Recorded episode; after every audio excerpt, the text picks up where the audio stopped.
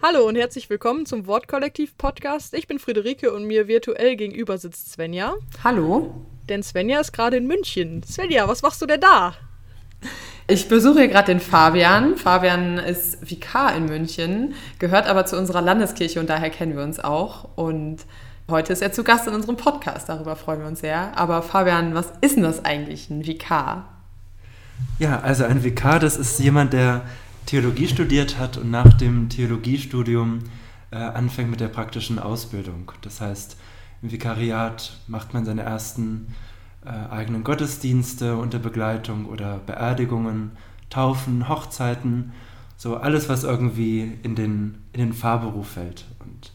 Man macht viele Hausbesuche, man hat viel Zeit, die Gemeindearbeit kennenzulernen und isst natürlich auch viel Kuchen. Und trinkt Kaffee. Und Kaffee, natürlich. Oder was trinkt man in Bayern? Kein Tee wahrscheinlich. Spezi. Ach, Spezi. Genau. Also ist ein Vikar quasi das gleiche, was ein Referendar als Lehrer ist. Genau. Und das erste halbe Jahr von dem Vikariat findet auch in der Schule statt. Also man unterrichtet äh, sechsmal die Woche, man hospitiert in anderen Unterrichtsstunden und sammelt dann so Schritt für Schritt einfach die Erfahrung, die man für den Fahralltag später braucht. Äh, Ihr müsst auch regelmäßig ins Predigerseminar gehen, heißt das. Also so ähnlich wie bei den LehrerInnen eigentlich auch, die zu ihrem Seminar gehen. Was lernt ihr da so? Was macht man da? Da geht es dann rauf auf den Heiligen Berg. Also es gibt ja in Wuppertal diesen berühmten, berühmten Heiligen Berg, wo dann äh, die, Der, da wo Mose auch war, ne? da, wo Mose auch war, ganz genau. Kennt man, kennt man. wo, ähm, wo die kirchliche Hochschule ist, wo das Predigerseminar eben auch ist. Und da sind wir alle sechs bis sieben Wochen und reden dann so ein bisschen über die Erfahrungen, die wir bis jetzt im Vikariat gemacht haben. Schauen uns an, was irgendwie schiefgegangen ist, was uns richtig gut gelungen ist und kriegen ab und an einen auch auf den Deckel ähm, für so manches, was wir irgendwie gesagt oder getan haben und kriegen aber auch gleichzeitig ganz, ganz viel Unterstützung und eine ja, wunderbare Betreuung. Hat sich dein eigenes Fahrbild irgendwie verändert jetzt in den letzten anderthalb Jahren, seit du im Vikariat bist? Was, wie bist du reingegangen und wie, bist, wie gehst du jetzt bald raus? Du bist ja jetzt fast fertig sogar schon. Auf jeden Fall. Also manchmal ähm, hatte ich so im Studium das Gefühl, naja, nach dem Vikariat oder nach dem Theologiestudium ist es erstmal vorbei mit der Theologie. Und äh, dann kann man all das, was man da an der Uni gelernt hat, erstmal über Bord werfen und habe aber gemerkt, dass Theologie nach der Uni gar nicht aufhört, sondern einfach ganz anders weitergeht. Und ich finde das ungeheuer spannend, irgendwie Theologie in der Gemeinde kennenzulernen. Und zwar gar nicht so, dass man selber ganz viel irgendwie Theologie treibt, sondern dass man ganz viel von anderen über Theologie lernt. Und äh, finde es immer ganz spannend, wenn man nun in Bibelkreisen sitzt oder äh, irgendwie auf Hausbesuchen ist, wenn man dann Geschichten erzählt bekommt von Menschen, wo ihnen irgendwie der Glaube eine wichtige Stütze war oder wo, wo sie sich einfach ähm, gut aufgehoben gefühlt haben im Gottesdienst oder in der Gemeinde. Wie wichtig das für sie war, wo sie hier zum Beispiel nach München gekommen sind, irgendwie aus der Schweiz oder aus Frankreich oder aus dem Rheinland und hier ein Zuhause gefunden haben. Und das finde ich immer nochmal ganz spannend, weil man dann Theologie nochmal ganz anders kennenlernt.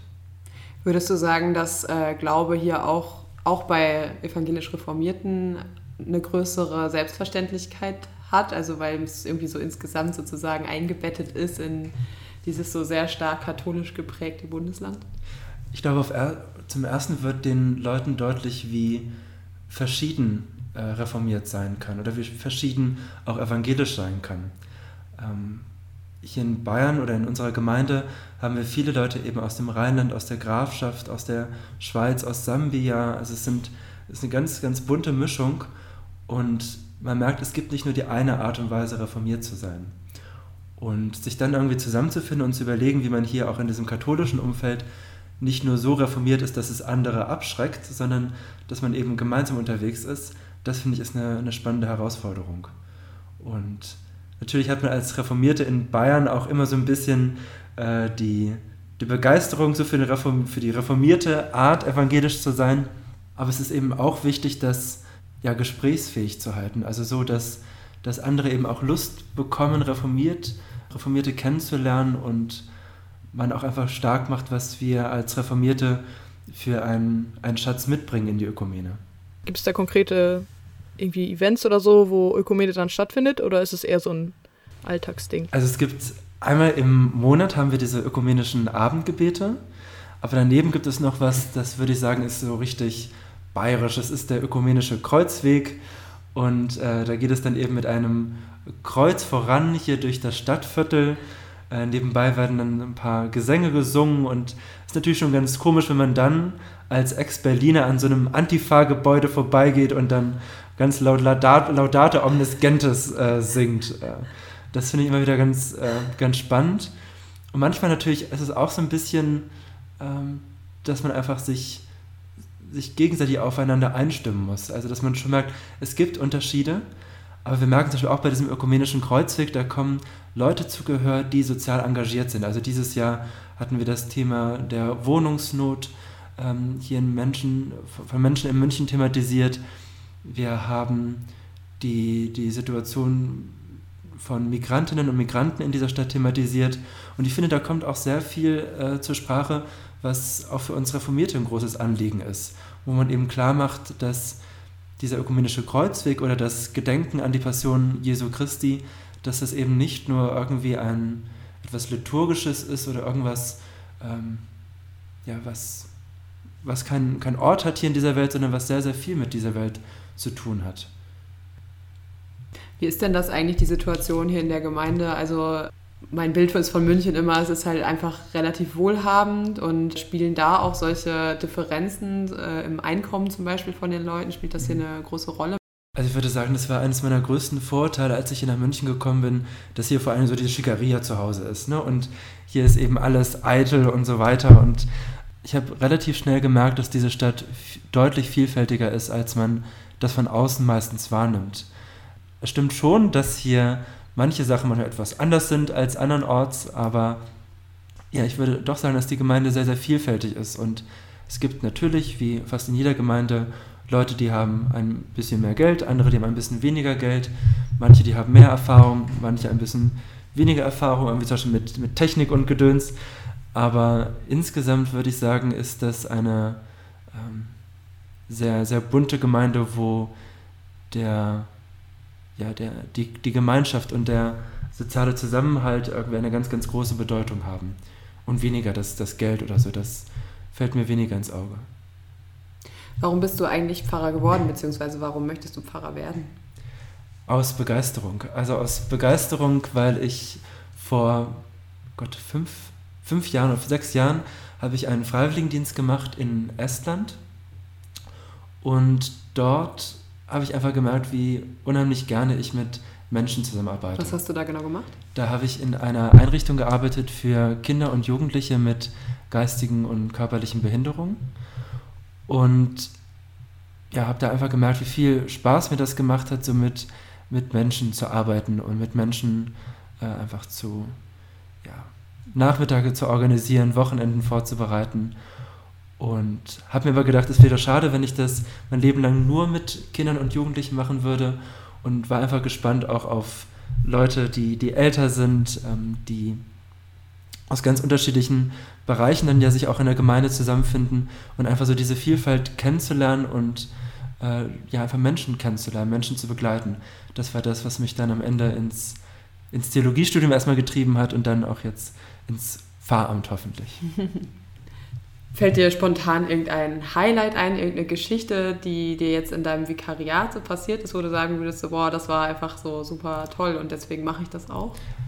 Eigentlich ist es gar kein großes Highlight. Es ist was ganz, ganz Schlichtes, aber etwas, was ich nicht vergessen werde. Und zwar war ich da bei einem Hausbesuch und am Ende dieses Besuches hat diese Person gesagt, aber dann haben sie mich ja gar nicht besucht, weil sie irgendwas von mir wollten, sondern einfach nur, weil ich Punkt, Punkt, Punkt bin. Und ich fand das ungeheuer schön, weil diese Person hat ähm, sich einfach nur darüber gefreut, dass man Interesse an ihr hat, weil sie einfach die Person ist, die sie ist.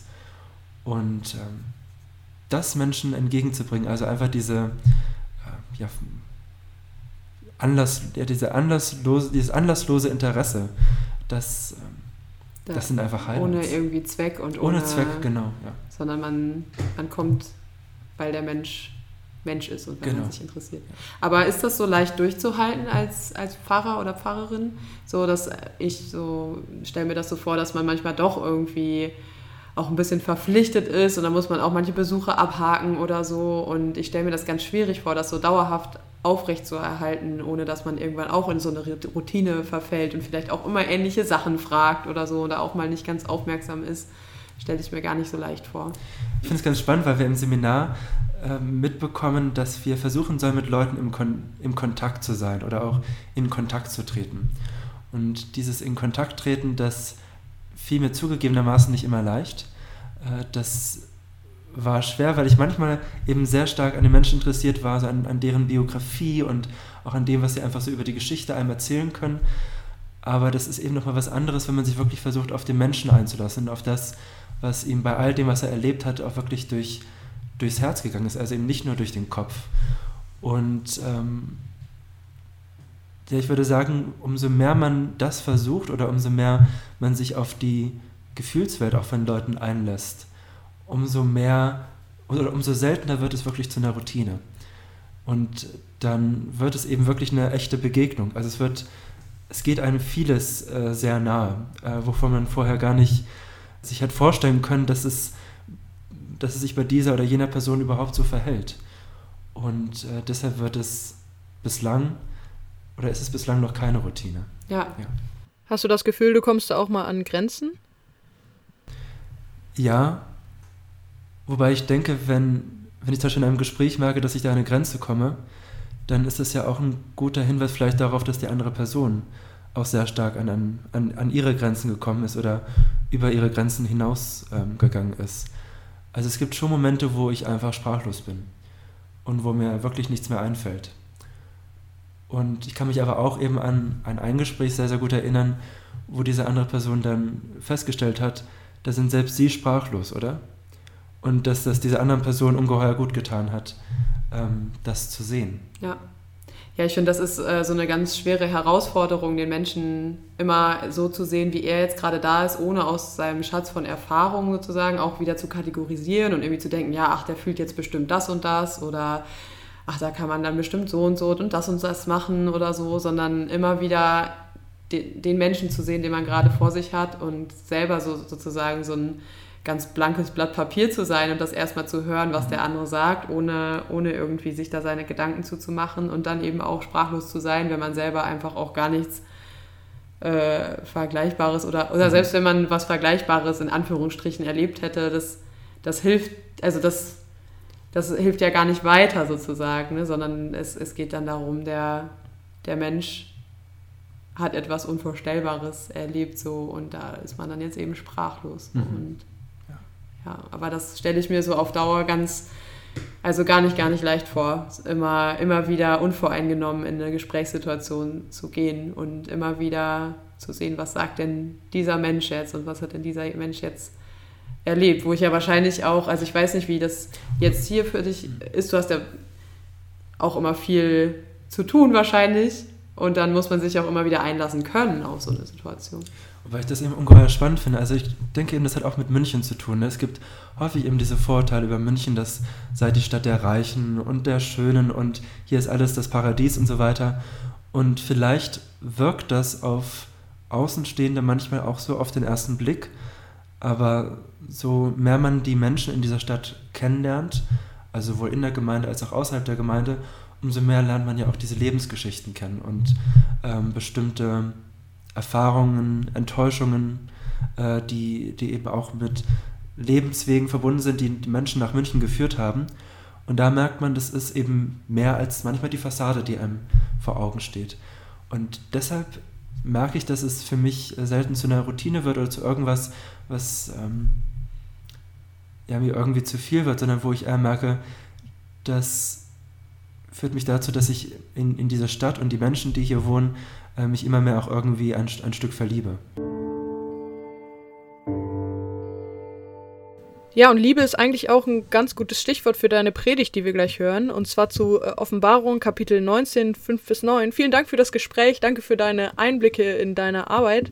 Schön, dass du da warst im Podcast. Und wir hören uns in zwei Wochen wieder mit einer neuen Folge. Ich hoffe, euch hat es gefallen und bis zum nächsten Mal. Tschüss. Tschüss.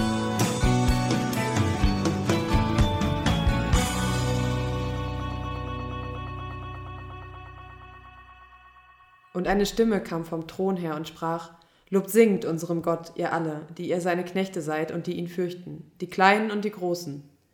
Da hörte ich etwas, das klang wie ein vielstimmiger Chor und wie das Rauschen vieler Wasser und wie das Dröhnen eines gewaltigen Donnerschlags. Halleluja! König geworden ist der Herr, unser Gott, der Herrscher über das All. Lasst uns fröhlich sein und frohlocken und ihm die Ehre geben. Denn gekommen ist die Hochzeit des Lammes, und seine Braut hat sich schön gemacht. Und sie durfte sich kleiden in leuchtend weißes, reines Leinen. Das Leinen, das sind die gerechten Taten der Heiligen. Und er sagt zu mir, schreib, selig, die zum Hochzeitsmahl des Lammes geladen sind. Und er sagt zu mir, diese Worte sind die wahrhaftigen Worte Gottes. Es ist soweit. Endlich ist er da, der große Tag. Es wird geheiratet. Die Sonne strahlt, der Himmel strahlend blau und erfüllt vom Läuten der Glocken. Die Kirche ist festlich geschmückt. Alles ist bereit. Alle haben sie sich von Kopf bis Fuß in Schale geschmissen. Alle warten sie auf die Ankunft des Brautpaares, bis schließlich ein kleines Kind aufgeregt in die Kirche stürmt und ruft, Sie kommen, Sie kommen. Alles erhebt sich. Alle Blicke richten sich nun auf die Tür. Und da stehen sie, Braut und Bräutigam, strahlend, glücklich, bezaubernd schön und ganz schön nervös. Mit einem Mal schmettert die Orgel los. Majestätisch schreiten die Töne Braut und Bräutigam voran, bahnen ihnen den Weg durch die versammelte Gemeinde. Wohin das Paar bei seinem Einzug auch schaut, sie sind umgeben von fröhlichen, vertrauten Gesichtern. Und natürlich fließen auch schon die ersten Tränen. Es sind wirklich alle gekommen. Freundinnen und Freunde aus Jugendtagen, Verwandte von nah und fern, neue Bekanntschaften ebenso wie langjährige Weggefährten. Was für ein Tag. Ein Hochzeitstag eben. Ein Tag, der für viele einer der schönsten Tage ihres Lebens sein soll, wenn nicht sogar der schönste. Ein Höhepunkt, ein großes Fest der Liebe, ein Tag der Freude und Dankbarkeit. Hochzeit. Davon erzählt auch Johannes. Johannes lebt auf einer Insel in der Ägäis, die wie gemacht scheint für Flitterwochen. Nur dass ihm alles andere als nach Flittern zumute ist, denn er lebt in der Verbannung, getrennt von allem, was ihm lieb und teuer ist. Johannes wird isoliert, denn sein Glaube wird als eine Bedrohung gesehen. Es kursieren Gerüchte über diesen Glauben. Es ist die Rede von zweifelhaften Versammlungen in Hinterzimmern, von seltsamen Ritualen, vom Entstehen einer Parallelgesellschaft – und darum werden Johannes und seine Glaubensgenossen als Feinde des Reiches gesehen. Johannes ist Christ, und eine Christianisierung des Reiches würde zu seinem Untergang führen. Da ist man sich sicher. Auch wenn Johannes immer wieder beteuert, er wolle dem Reich nicht schaden. Doch Johannes und seinen Glaubensgenossen schlagen nichts als Argwohn und Misstrauen entgegen. Mehr noch, das Bekenntnis zum christlichen Glauben hatte manchen bereits das Leben gekostet. Auch Johannes bekommt den Hass auf Christen am eigenen Leib zu spüren. Dem Tod gerade noch so entkommen, schickt man ihn in die Verbannung, an einen Ort, an dem er niemandem von seinem Glauben erzählen kann, an einen Ort, an dem er für das römische Reich keine Gefahr mehr darstellt. Man schickt ihn auf eine Insel im Mittelmeer, doch an Sommer, Sonne und Strand ist für Johannes nicht zu denken. Dafür hat er zu viel zurücklassen müssen. Menschen, die ihm am Herzen liegen und von denen er nicht weiß, ob sie überhaupt noch leben. Menschen, von denen er sich nicht einmal verabschieden konnte. Das Einzige, was Johannes weiß, ist, dass all seine christlichen Freundinnen und Freunde, Schwestern, Brüder, Verwandte und Bekannte in Angst und Schrecken leben, bedrängt und verfolgt durch die unbarmherzige Religionspolitik des Kaisers. Und so bewegt Johannes immer drängender die Frage, wie er die Zurückgelassenen trösten kann. Nur wie? Johannes schaut um sich. Doch da ist nichts, was Trost verspricht. Da ist nichts, was Halt geben könnte. Und so wagt Johannes den Blick über den Tellerrand der Gegenwart hinaus. Er blickt weit, weit in die Zukunft, und ihm scheint, als öffne Gott selbst ihm den Blick auf das Ende der Zeit. Eines der Bilder, das vor sein inneres Auge tritt, ist Ihnen, liebe Gemeinde, vielleicht sogar gut bekannt. Er schreibt, Und ich sah einen neuen Himmel und eine neue Erde, denn der erste Himmel und die erste Erde sind vergangen, und das Meer ist nicht mehr. Und abwischen wird Gott jede Träne von ihren Augen, und der Tod wird nicht mehr sein. Und kein Leid, kein Geschrei und keine Mühsal wird mehr sein, denn was zuerst war, ist vergangen. Eine himmlische Aussicht, mitten in einer Zeit der Aussichtslosigkeit. Johannes weiß um die Tränen, die die verfolgten Christinnen und Christen seiner Zeit vergießen. Er weiß um ihre Angst, er kennt ihren Schmerz, wenn jemand aus ihrer Mitte an die römischen Behörden verraten und ausgeliefert wird. Er kennt ihre Verzweiflung und Hoffnungslosigkeit und setzt ihnen nun Hoffnungsbilder entgegen. Bilder, die ihrem getrübten Blick einen neuen Horizont vor Augen führen sollen. Er versucht den Vorhang der Gegenwart beiseite zu schieben und ihn niederzureißen. Er versucht alles, damit das dahinter Verborgene mit all dem Schönen und Fröhlichen zutage tritt. Johannes ringt um die richtigen Worte. Er ringt um Worte, die Kraft geben um Bilder, die trösten. Aber tröstet er denn wirklich?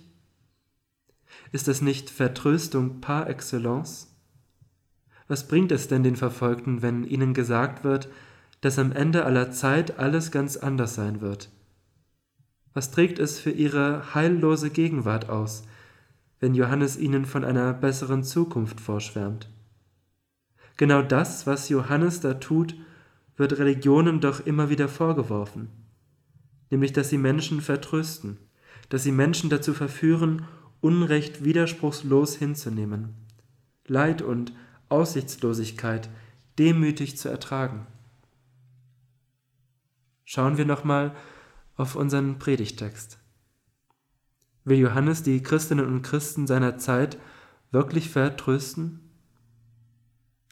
In einem Vers heißt es, Gekommen ist die Hochzeit des Lammes, und seine Braut hat sie schön gemacht. Wovon Johannes da spricht, ist den Verfolgten klar. Am Ende aller Zeit wird Jesus Hochzeit feiern mit den Seinen, ein Fest der Liebe, ein Fest der Gemeinschaft, die nichts mehr scheiden kann. Er wird es mit allen feiern, für die sein Herz schlägt. Und Gottes Herz hört bekanntlich für niemanden aufzuschlagen. Am Ende steht die Hochzeit. Dieses Bild erzählt nicht nur von der Zukunft, denn einer Hochzeit geht ein gemeinsames Stück Lebensweg voraus, eine Liebesgeschichte mit Höhen und Tiefen. Unser Predigtext lenkt den Blick auf diese Liebesgeschichte, auf den Weg, den Gott und Mensch bereits gemeinsam zurückgelegt haben. Er wendet den Blick zurück, wenige Verse vor dem letzten Kapitel der Bibel. Und so öffnet sich mit einem Mal vor den Augen der Verfolgten das biblische Fotoalbum einer langen gemeinsamen Geschichte der Menschheit mit Gott, einer Liebesgeschichte. Auf einer der ersten Seiten finden sich Bilder erster Begegnungen zwischen Gott und Mensch, darunter ein Bild Abrahams unter einem unendlich weiten Sternenhimmel. Ein Bild von der Nacht, als Abraham sich zum ersten Mal von Gott angesprochen gefühlt hat. Daneben ein Bild von Mose in der ägyptischen Wüste, von dem Moment, als Gott ihm völlig unerwartet in einem brennenden Dornenbusch begegnet ist. Und ein Bild von Maria, wie sie von einem Engel die Geburt Jesu angekündigt bekommt.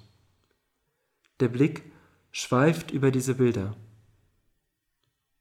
Weißt du noch, wie wir uns das erste Mal begegnet sind? fragt Gott. Ich werde es nie vergessen.